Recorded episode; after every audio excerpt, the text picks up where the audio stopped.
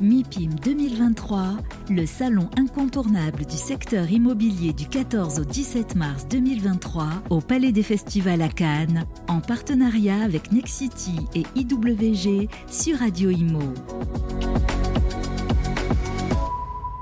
Salut les amis, voilà, on est toujours ici en direct du Palais des Festivals à Cannes, édition du MIPIM 15h10 passé, notre road trip va s'achever, je le rappelle, euh, vendredi matin. Et ensuite, nous prenons la route sur Paris. Nous allons à l'Arena de la Défense pour la convention de Century 21 jusqu'à lundi. Ensuite, nous serons avec le maire de Tours mardi. Et ensuite, à Saint-Cyr-sur-Loire, chez nos amis du groupe Arche. Bref, vive la vie de Saltimbanque de la radio. On est ravis euh, d'être avec vous. Euh, quelqu'un qui n'était pas encore passé sur notre radio, il fallait réparer cette injustice. Elle est avec nous. Elle est directrice immobilier de la RATP. C'est Céline Tignol. Bonjour Céline. Bonjour. Je suis ravi d'être avec vous. Euh, vous avez un job extraordinaire. Mais je vous le dis, extraordinaire. Parce que la RATP dispose d'un foncier, une singularité extraordinaire. Quand on s'intéresse à l'histoire, à l'architecture, à comment se sont fabriquées les villes. Vous avez un foncier incroyable. J'aimerais bien que vous en, disiez quelques mots, mais même euh, vous m'avez parlé tout à l'heure en antenne d'un site, de site industriel à mm. l'intérieur même euh, euh, de, Paris. Et ce qu'on ne sait pas assez, c'est que la RATP aussi est très axée sur le bien-être au travail, le soin tout particulier apporté à vos salariés. Je voudrais aussi qu'on en parle. Mais parlez-nous de ce foncier incroyable que vous bah, Vous avez tout à fait raison. En fait, euh, le foncier de la RATP, c'est le foncier qui permet au système de transport de fonctionner. Donc c'est un peu l'envers du décor. C'est comment le système de, comment le réseau de métro, le réseau de RER, les bus fonctionne. Et donc, on a euh, aussi bien dans notre patrimoine euh, bah, toutes les stations, y compris les stations fantômes sur lesquelles on peut euh, voilà, imaginer plein de choses. Au cinéma, Quelquefois. Alors effectivement, on a un studio de cinéma. Il y a une pub à la télé. Tout à fait. Bah, il y a beaucoup de films en fait hein, qui se tournent dans nos espaces. Donc on a voilà des choses qui se passent dans l'infrastructure, etc., un peu secrètes. Et puis après, on a aussi, et ça c'est vraiment notre matière première, on a plein de sites qui sont des sites industriels où vraiment on fait de la maintenance, y compris lourde, hein, pour maintenir les trains, les métros, etc qui sont, euh, et c'est le fruit de l'histoire, qui sont dans Paris intramuros. Donc aujourd'hui, euh, je vous donne un exemple, dans le 18e arrondissement, euh, on possède un site de 8 hectares sur lequel il y a encore tous les ateliers historiques de maintenance du réseau de la RATP. Donc c'est assez dingue, c'est des endroits assez...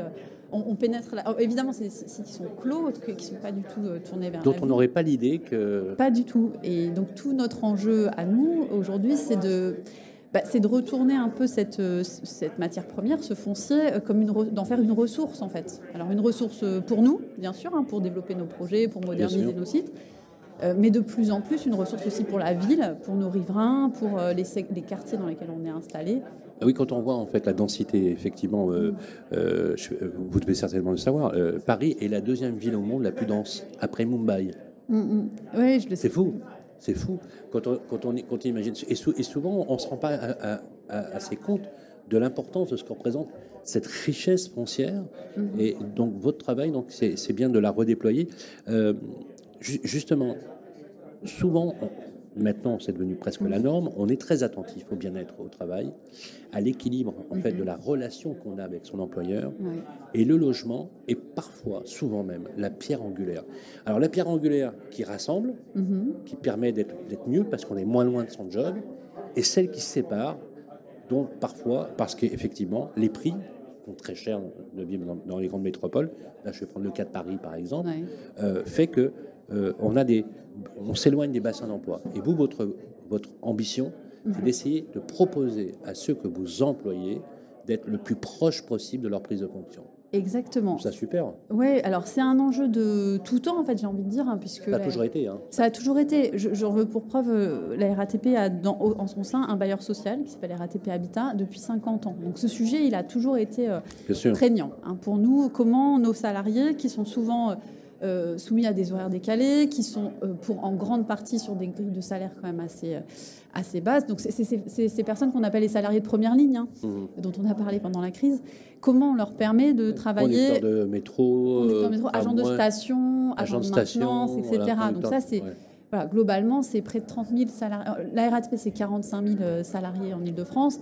Et globalement, il y a 30 000. 45 000. Et il y a, je crois, à peu près 30 000 personnes qui sont ces salariés de première ligne euh, que j'évoque. Et tout notre enjeu, c'est de, leur permettre euh, de, se loger au plus près euh, des lieux d'emploi.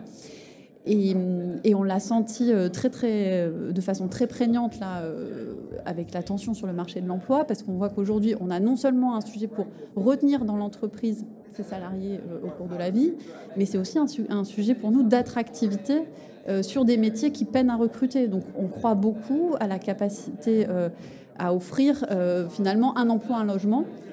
et que ça pourrait être vraiment déterminant pour justement retenir et attirer ces, salariés. et pour ça, on pense qu'on a la chance justement de posséder ce foncier. comment vous gérez les équilibres par rapport notamment, je par exemple, les élus locaux, mhm. les riverains, parce que vous êtes au cœur finalement de, de, ce qui fait la ville, la société. Euh, dans la première ville de France, voire même d'Europe aujourd'hui. Euh, ça ne doit pas être simple, j'allais dire, à exercer. Alors, on discute beaucoup. Oui.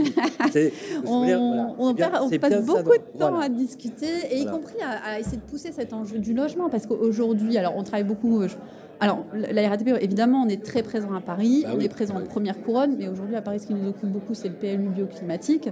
Et on a beaucoup défendu euh, auprès des élus parisiens la possibilité de continuer à construire du logement. C'est extrêmement important pour nous que le PLU ne viennent pas restreindre la capacité à développer du logement parce qu'on en a besoin pour nos salariés. Et vous arrivez à faire entendre justement cette injonction contradictoire parfois Alors c'est Avec un ZAN qui vous dit c'est zéro article. Alors nous on était un peu en avance sur le ZAN parce que globalement on n'a ah que des... Bah, en fait les fonciers de la RATP c'est des fonciers occupés à 100%. Bah, oui, oui, bah oui, oui, Donc ce qu'on fait c'est qu'on va les redévelopper. On va en fait un, projet type c'est un projet sur lequel on avait un atelier de maintenance ou un centre bus etc.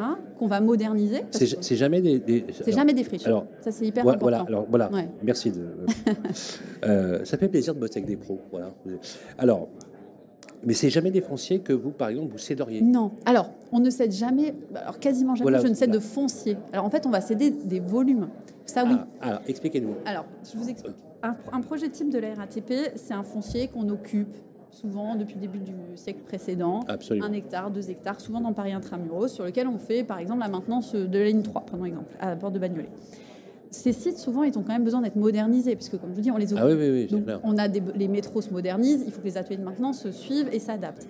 Et à l'occasion de ce type de projet, en fait, notre idée, c'est de dire, bah, en fait, finalement, on va moderniser notre atelier, mais on va essayer d'atteindre aussi d'autres objectifs. Et donc, peut-être que cet atelier, il peut être légèrement compacté, il peut se densifier et libérer en surposition, par exemple, ou euh, en, en mitoyenneté, des volumes, des fonciers sur lesquels, là, on peut créer de la ville, donc c'est-à-dire créer du logement et du logement social. En... Ok. Donc très mais uniquement pour les salariés de la RTP, mais ça peut être aussi ouvert Alors, plus largement. Nos opérations, comme, je, comme vous disiez, on les travaille avec les collectivités et, donc on s'adapte en fait aux besoins du territoire sur lequel on est. Et donc très souvent, bah, ils, peuvent vous solliciter des contingents, par exemple. Est-ce qu'il y a des Bien sûr. Bah, en fait, dès lors qu'on fait du logement social, en fait, une partie du logement social qu'on développe sur nos fonciers vont euh, via euh, les réservations euh, à nos salariés, mais les collectivités et l'État sont aussi réservataires. Donc c'est bien sûr une discussion un peu collective qui, qui, s'élabore. Les chiffres sont, sont, phénoménaux. Hein, mhm. Et d'ailleurs, c'est vrai, on s'en rend pas, rend pas tout, à, tout, tout à fait compte. Est-ce que, comme certains bailleurs sociaux, vous le faites, vous faites de la sélection sociale? Oh oui, alors effectivement, notre bailleur social qui est donc RATP Habitat, RATP Habitat oui. Euh, alors il porte son activité, elle porte majoritairement sur du logement euh, social. Donc on a, juste pour donner un ordre de grandeur, on le logement social est très social. Alors oui, on a toute la gamme, hein, PLS, PLUS, PLAI, euh, on a, on a toute la gamme, on a même le logement intermédiaire, on fait partie. On a un petit peu de logement intermédiaire. Nos salariés, nous, ils sont plutôt éligibles au logement social, donc c'est ce qui nous intéresse. On a globalement un peu plus, on a plus de 8000 logements en patrimoine. Et au sein de ce patrimoine, 40% sont vraiment occupés par nos salariés, le reste étant euh, effectivement euh, euh, réservé par l'État, par les collectivités. Donc vous êtes vraiment dans la mixité à la fois des populations, de l'usage, qui répond au contingent des élus locaux finalement, qui mhm. simplifie la vie des élus locaux. Parce que c'est gagnant-gagnant en fait. c'est ça qu'on essaye de promouvoir. Mais, oui, mais oui, mais bien sûr, vous avez raison. En fait, à l'instar de vos collègues de la SNCF, mhm. finalement, oui. même problématique, avec, des, avec une échelle peut-être Alors, on est sur des échelles différentes. Et puis peut-être ce qui nous distingue quand même, même si on a plein de similarités, euh, ce qui nous distingue, c'est que la SNCF est surtout connue pour travailler sur les sites dont elle n'a plus besoin opérationnel et qu'elle libère. Nous, on va systématiquement venir euh, fonctionner J'aime bien, j'aime bien l'idée, j'aime bien l'idée, mais c'est intéressant parce que euh, c'est pas anodin dans la réflexion. Euh, de, la cession d'une partie du volume ou du volume par rapport à la notion de transition. Non, mais la, nuance est très vraie mhm. et, c'est extrêmement euh, intéressant. Ce qui démontre aussi que euh, à la RATP, vous tenez aussi à la conservation de votre foncier et à sa transformation dans, dans, la vie. dernier point que je voulais évoquer avec vous, c'est l'attractivité de vos métiers. Alors, on ne fait pas de langue de bois, c'est normal, on est à la radio, mhm. on va dire les choses. C'est vrai que ça n'avait pas rêvé d'emblée. Et pourtant, vous, vous avez un cadre de, d'accueil mhm. qui est plutôt très sympa. Et j'avoue que moi-même, je le découvre. donc, euh, je change un petit peu mon, mhm.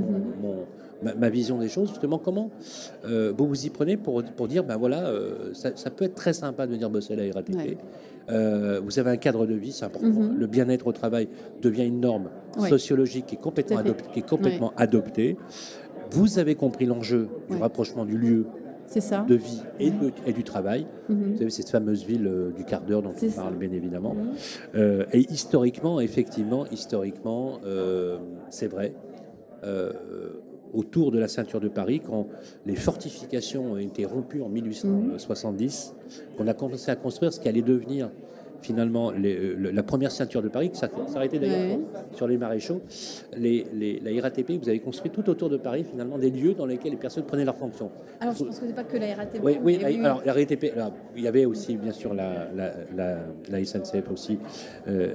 Effectivement, comment vous, vous y prenez justement pour rendre attractif ces métiers Est-ce que le fait d'avoir un Premier ministre, le président de la RATP, Alors, il est extrêmement sensible à cette question. je ne pouvais pas ne pas le faire. Ah oui, non, non, mais vous avez raison. Et puis, je pense qu'il est, euh, c'est vraiment un de ses, un de ses de, un de ses chevals de bataille là depuis ce jour, un de ses chevaux de bataille depuis qu'il est arrivé.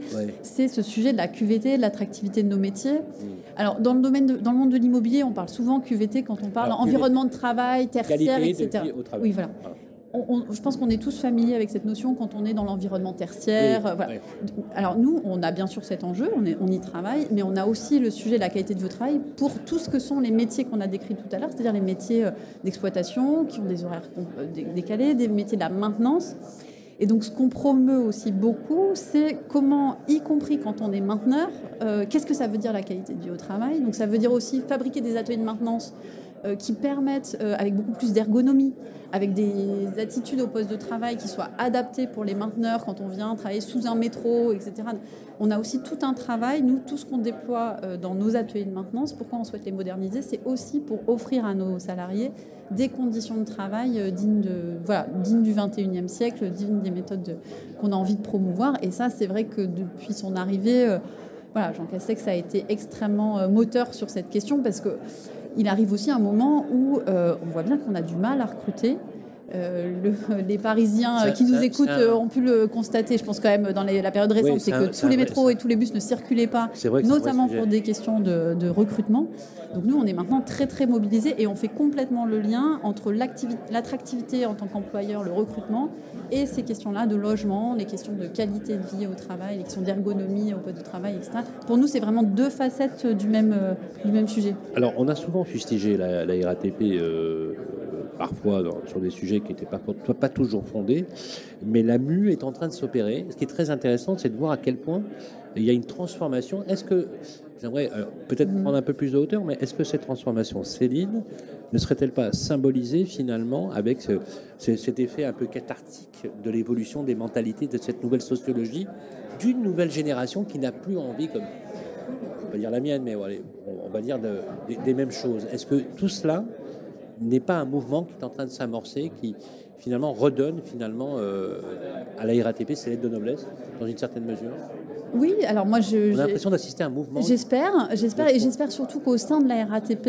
euh, les activités immobilières euh, que je représente portent ça, quoi. Vraiment, on est. Euh, peut-être que c'est aussi plus agile. Hein. Finalement, on travaille sur des bâtiments de surface, c'est peut-être moins lourd aussi que de venir intervenir sur le réseau, dans l'infrastructure. C'est des choses qui sont voilà, avec des contraintes très lourdes. Donc nous, on, travaille peut-être sur une matière un tout petit peu plus euh, flexible, qui est l'immobilier en surface, euh, les ateliers de maintenance, les logements dont on a parlé. Et on croit beaucoup que, qu'on peut apporter la démonstration, qu'on, peut se projeter dans l'avenir et être vraiment une entreprise engagée et qui contribue un peu au débat social sur ces questions. C'est un vrai plaisir de vous avoir sur le plateau. Merci Céline Tignol. Je rappelle que vous êtes directrice de l'immobilier de la RATP Group. Et d'ailleurs, voilà, je, je, vous sollicite officiellement devant tous nos téléspectateurs pour qu'on puisse venir peut-être faire quelques images, quelques émissions. Moi, je vois bien, moi qui suis un passionné d'histoire. Ah ben là, vous allez être. Euh, J'adorerais, effectivement. Ah non, mais on a des endroits incroyables. Voir ces lieux. J'ai eu la chance de visiter notamment la coupole de la galerie des Galeries Lafayette. C'est extraordinaire. Non, pour les Parisiens, je pense qu'en plus, c'est des lieux euh, qui parlent de notre histoire commune, en fait. Donc, euh, c'est vraiment. on sera ravis de vous accueillir. À 100 ans, j'avais même visité la forêt primaire euh, de Notre-Dame de Paris. Vous savez, la ah. fameuse forêt primaire. Ah, mais vous êtes J'ai eu cette chance. Spécialiste des lieux comme ça, un peu atypiques. Euh, l'avantage des journalistes, c'est que parfois on peut rentrer dans certains bah, lieux. On va vous ouvrir peut-être. Euh, on, va essayer de vous ouvrir un ou deux lieux comme ça qui vont vous marquer. Alors, je, trouve ça d'autant plus intéressant parce que ça donne une couleur, vous savez, une mm. couleur finalement assez holistique de la RATP. Ouais, et puis ce patrimoine. Qui permet d'engager. En fait, le patrimoine de la RATP, c'est un peu le patrimoine des Parisiens. Donc, c'est voilà, aussi pour ça qu'on est très fiers et qu'on a envie de l'ouvrir. Merci beaucoup Céline Tignol. Je rappelle encore une fois que vous êtes directrice de l'immobilier. On se retrouve tout de suite après pour la suite de nos programmes. MIPIM 2023 en partenariat avec Nexity et IWG sur Radio Imo.